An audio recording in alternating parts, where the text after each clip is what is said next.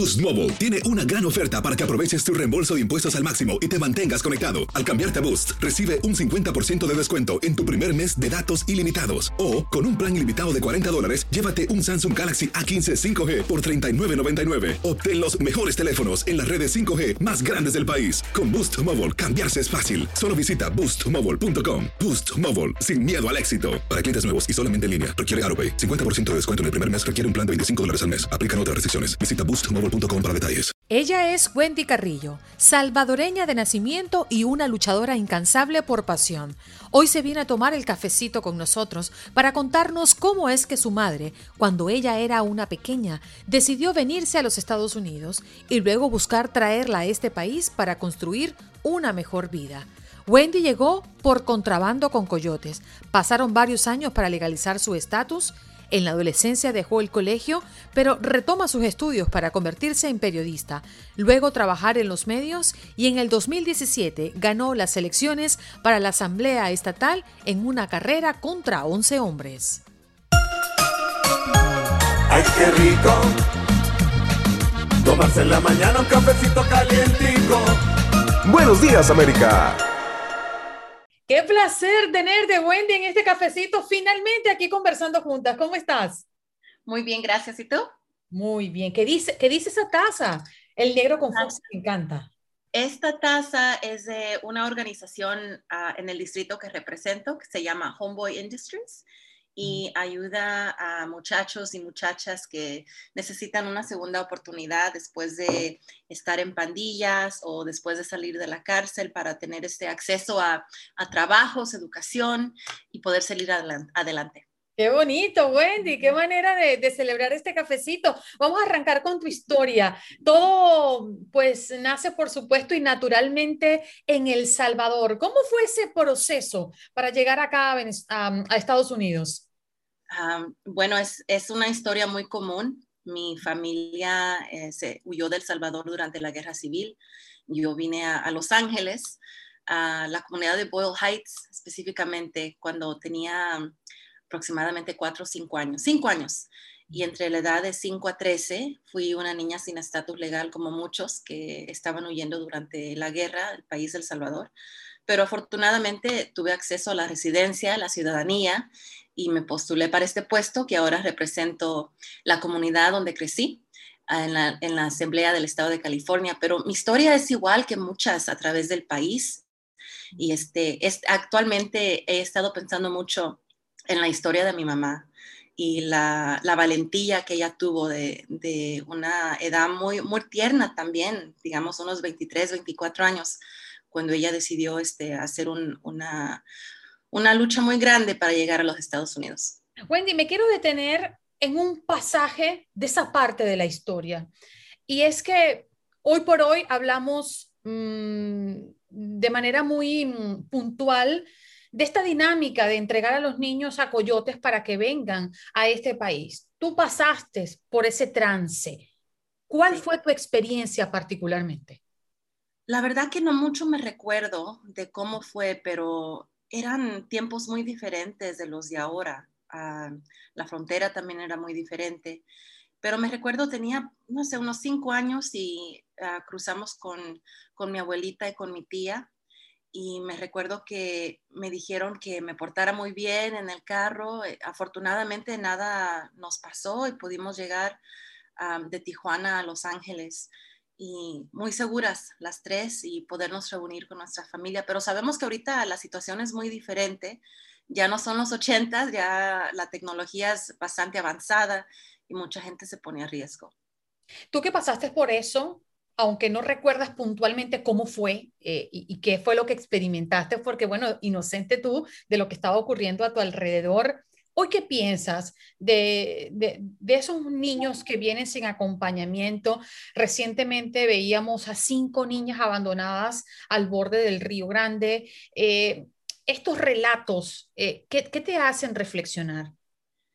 la experiencia personal actualmente me, hace reflexionar de la importancia de la representación cuando viene de experiencias ah, que uno mismo ha pasado para poder representar en la política diferentemente. Así que con la experiencia que yo tengo, con lo que estamos viendo ahorita en las noticias, con también la, esperanza que tantas familias tienen y este, también tener confianza de que en Dios que, que nada les llegue a pasar a sus hijos para que puedan tener una vida mejor, ah, es algo muy personal, es algo que estamos viendo y viviendo y que la verdad no es algo nuevo en este país, pero que ahorita quizás por las redes sociales, por, por el interés, estamos viendo un poco más, pero me pongo a pensar, ¿qué es lo que tenemos que hacer en nuestras relaciones internacionales para poder ayudar a otros países, para que ellos mismos también puedan salir adelante económicamente, para que la gente pueda tener un hogar en su país, para que no tengan que sufrir tanto en,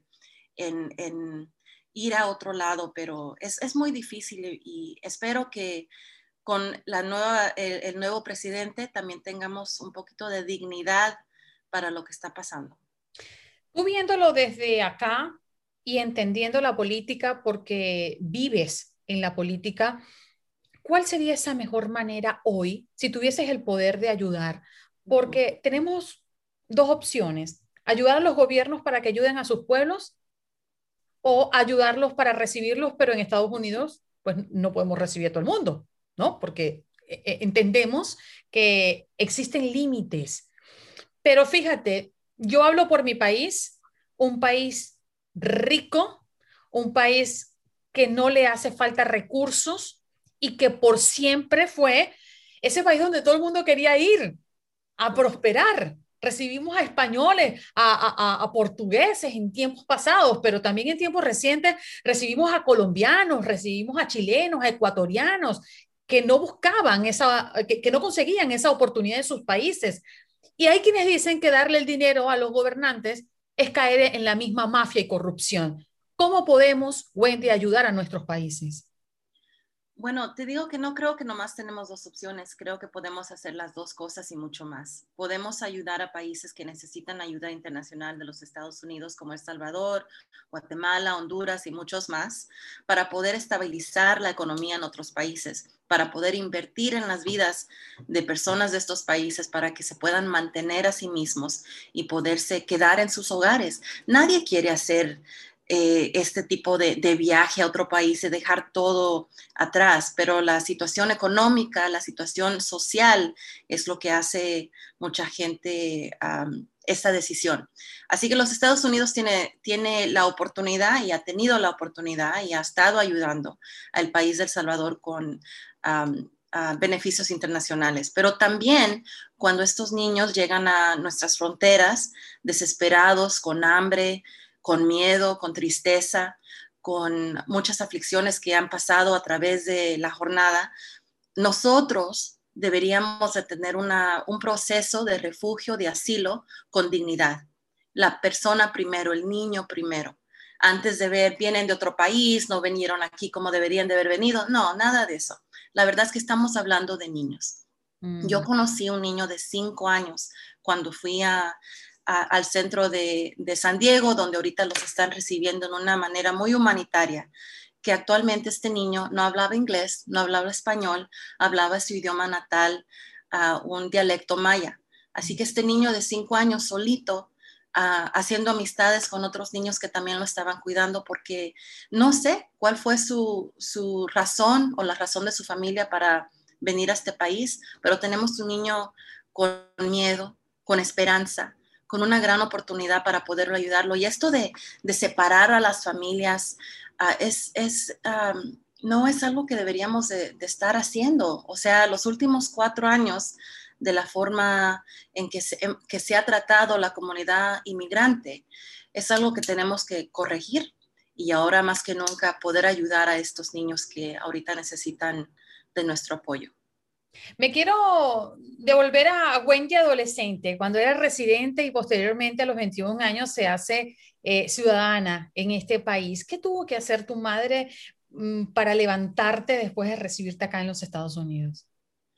Actualmente acabo de poner una, una foto de mi mamá y yo cuando en El Salvador en 1981. Es la única foto que tenemos juntas pero cuando llegamos a este país era completamente diferente, cuando me pude reunir con ella después de unos años de separación, cuando ella vino a este país. Ah, pero te digo, mi mamá es una mujer fuerte. Yo soy la mayor de cinco hermanas. Mis hermanas nacieron en Los Ángeles y ella siempre nos ha postulado para salir adelante, para poder ayudar a nuestra comunidad, para poder decir, somos más de nosotros y tenemos que hacer alguna diferencia a donde vivimos. Así que ella siempre me ha empujado a salir adelante y, te digo, no fue nada sorprendente para ellos y para mi familia cuando decidí correr para correr para una, una, posición política por la misma razón que tenemos una historia que es la historia inmigrante a través de Latinoamérica y a través de los Estados Unidos que mucha gente ha vivido, pero que quizás no se ha contado en una manera diferente. ¿Cuál es, la, cuál es lo que tenemos, lo que podemos poner nosotros para salir adelante en este país? Así que si, me, si yo supiera la, la, niña de 13 años cuando recibí mi residencia, que iba a llegar a este lugar, que iba a estar hablando contigo, que íbamos a tener estas discusiones sobre migración, relaciones internacionales y que yo podría en un momento compartir lo que hemos vivido, no te la creería, pero aquí estamos y ahora lo importante es poder representar en una manera diferente. Aunque tú estabas muy pequeña, eh, los nueve, diez años, teniendo a mamá mm, no al alcance de la mano, o sí al alcance quizás de una línea telefónica para comunicarte con ella. ¿En algún momento la juzgaste? ¿Le dijiste, mamá, por qué no estás aquí? Yo te necesito a mi lado y te afectó esa distancia. Háblame un poquito de lo que pensaba esa niña en ese momento. Yo me reuní con mi mamá cuando tenías aproximadamente 5 o 6 años, así que fue durante una edad muy infantil. Y la verdad no sabía la diferencia. Lo que sí sentí es cuando llegué a los Estados Unidos y mi escuela, mis amigos, mi hogar, ya de una niña de 6 años, digamos, eh, uno se recuerda, pero comenzamos de nuevo y, y este, ya cuando llegué a los Estados Unidos tenía una hermanita, así que teníamos una familia, pero la verdad no pensé mucho de eso hasta que ya era más grande, cuando comencé a, digamos, a pensar en, en, en, todo lo que ha pasado, o sea, la guerra, eh, cuando tenía como 12 años, cuando estamos viendo las noticias de que el acuerdo de paz fue firmado en El Salvador y poder regresar. Cuando regresé a El Salvador ah, en 1993, es cuando comencé a, digamos, a preguntar y, querer saber más de la razón por qué nos fuimos del país y cómo habíamos comenzado de nuevo. Así que era un poquito diferente para mí, ah, pero no juzgué a mi mamá, digamos, de, de por qué me, me dejó. No, nunca pensé eso. Pensé más como cuáles fueron las razones por qué tuvimos que emigrar en, el primer lugar. ¿Cómo fue que perdimos todo en un país cuando teníamos un hogar, una vida, familia, amistades y todo lo que se pierde durante una guerra? Y aunque no haya una guerra ahora, en este momento, mucha gente todavía sigue perdiendo mucho por la situación económica y social en el país. En esas pérdidas múltiples, ¿cuál es la pérdida que más te ha dolido? Ah, buena pregunta. no saber la verdad, la historia del país de donde nací. Creo que muchos, muchas personas aproximadamente de mi edad, niños que se fueron durante la guerra a los Estados Unidos, perdimos la asociación, eh, perdimos el, el, conocimiento de la historia de nuestro país, porque también en Los Ángeles y en los Estados Unidos no se sabe mucho de, de El Salvador o la historia salvadoreña americana. Así que hay mucho que hacer, mucho que aprender para poder este, reconocer de dónde venimos. Wendy, hoy eres asambleísta. ¿Un asambleísta por naturaleza es rebelde desde adolescente o no precisamente? Porque paraste tus estudios cuando eras adolescente, ¿no? Sí, por un momento, este, casi, casi no terminé high school, pero aproximada, pero afortunadamente tenía el principal de mi escuela y unas maestras, maestros que ah, me querían mucho y me estimaban, que se, aseguraron que regresara a la escuela. Y que ¿Qué fue lo que pasó allí? ¿Por qué, ¿Por qué decidiste eso?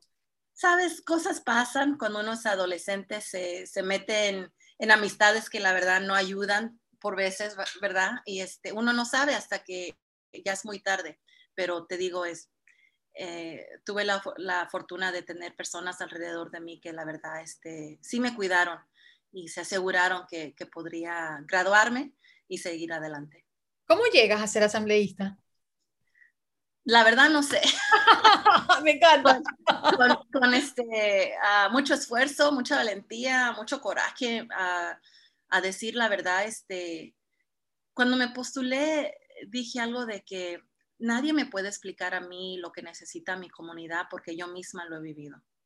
Y eso es muy diferente de, venir a, tratar de representar sin saber este, la lucha o la necesidad de nuestra comunidad. Te digo, este, yo fui la primera en mi familia que recibió la ciudadanía.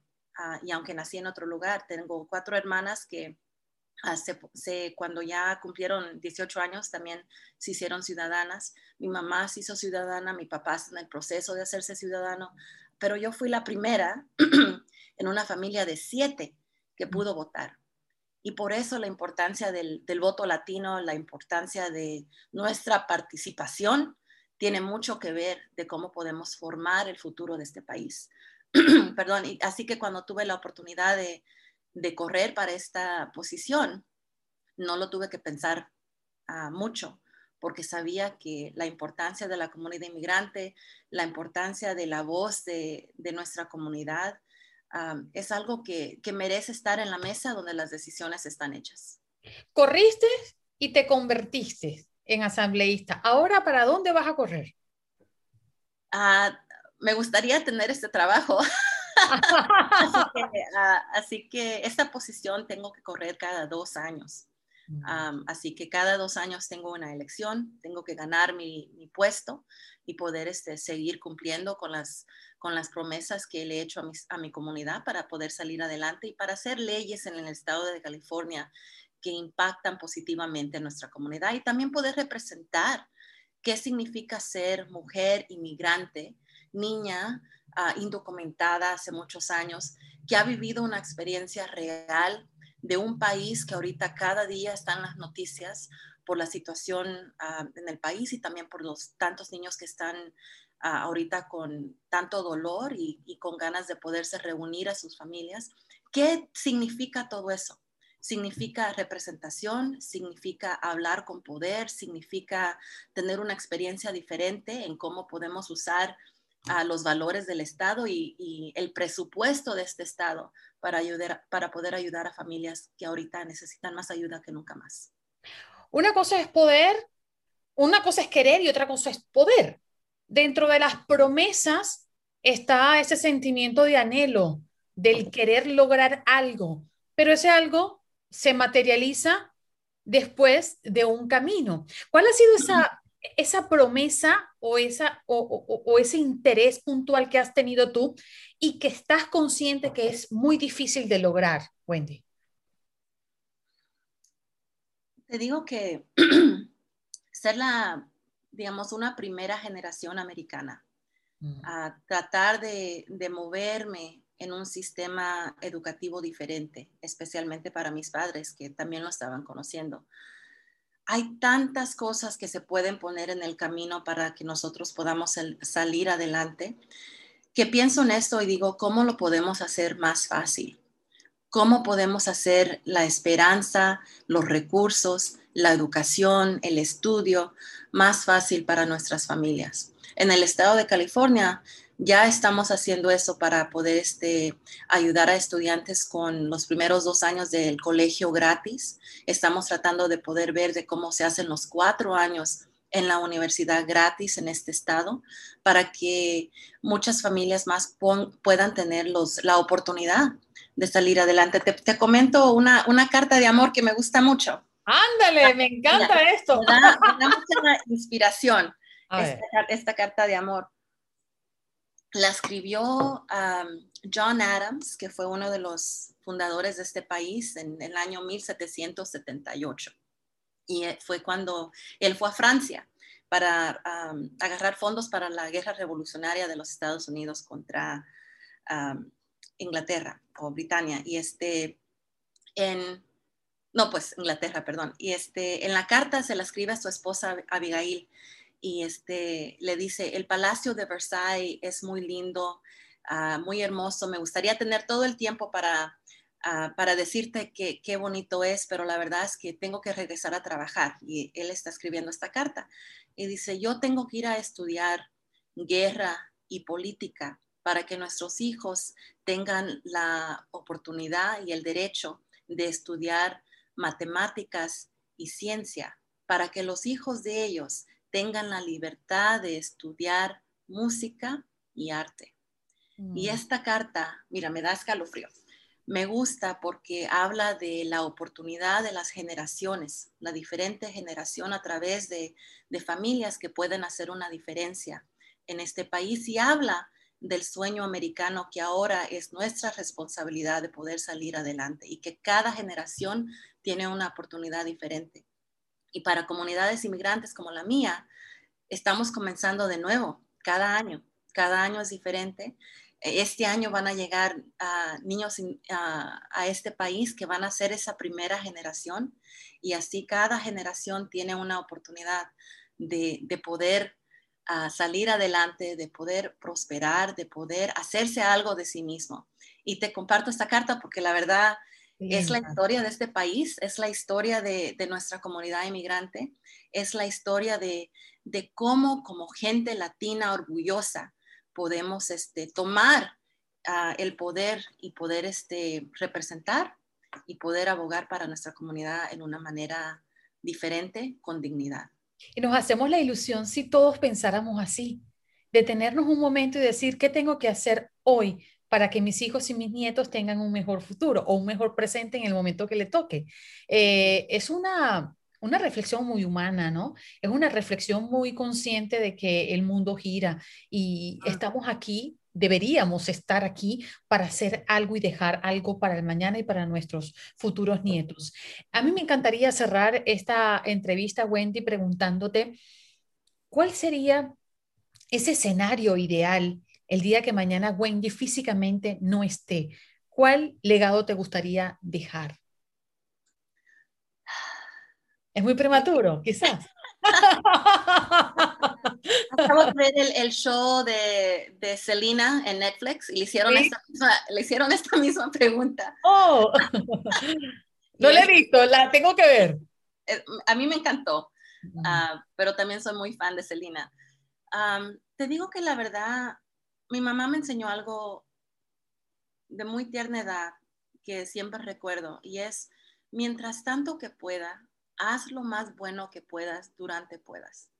Así que en esta posición, si Dios quiere, voy a tener la oportunidad de hacer leyes, de abogar para mi comunidad, para la comunidad inmigrante, para mujeres, en una manera que es única para mí, pero también que, que deja un legado de que traté de hacer lo mejor durante el tiempo que tuve y que en ese tiempo pudimos ayudar a familias, a la comunidad inmigrante, la comunidad latina y, podemos, y pudimos avanzar la educación y la participación política de nuestra comunidad para poder este, seguir eh, la oportunidad del poder latino político en este país, que yo creo que puede abogar para un país mejor, más inclusivo, más humano, con dignidad a la comunidad migrante, que pueda actualmente ser un cambio positivo en mi estado, pero a través de la nación, y decir,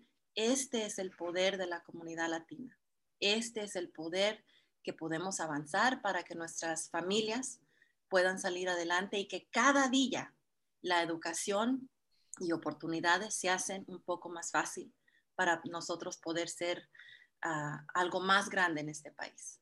Wendy, te agradezco este tiempo que nos has concedido para este cafecito. Ojalá nos volvamos a encontrar y seguir trabajando. Desde mi lado, informar a mi comunidad y de tu lado para hacer mejores leyes y que este país sea mucho más justo para nuestra gente. Un abrazo. Un abrazo a ti. Gracias. Gracias. ¡Ay, qué rico! Tomarse en la mañana un cafecito calientico. Buenos días, América. Boost Mobile tiene una gran oferta para que aproveches tu reembolso de impuestos al máximo y te mantengas conectado. Al cambiarte a Boost, recibe un 50% de descuento en tu primer mes de datos ilimitados. O, con un plan ilimitado de 40 dólares, llévate un Samsung Galaxy A15 5G por $39.99. Obtén los mejores teléfonos en las redes 5G más grandes del país. Con Boost Mobile, cambiarse es fácil. Solo visita boostmobile.com. Boost Mobile, sin miedo al éxito. Para clientes nuevos y solamente en línea, requiere AroPay. 50% de descuento en el primer mes requiere un plan de 25 dólares al mes. Aplican otras restricciones. Visita boostmobile.com para detalles.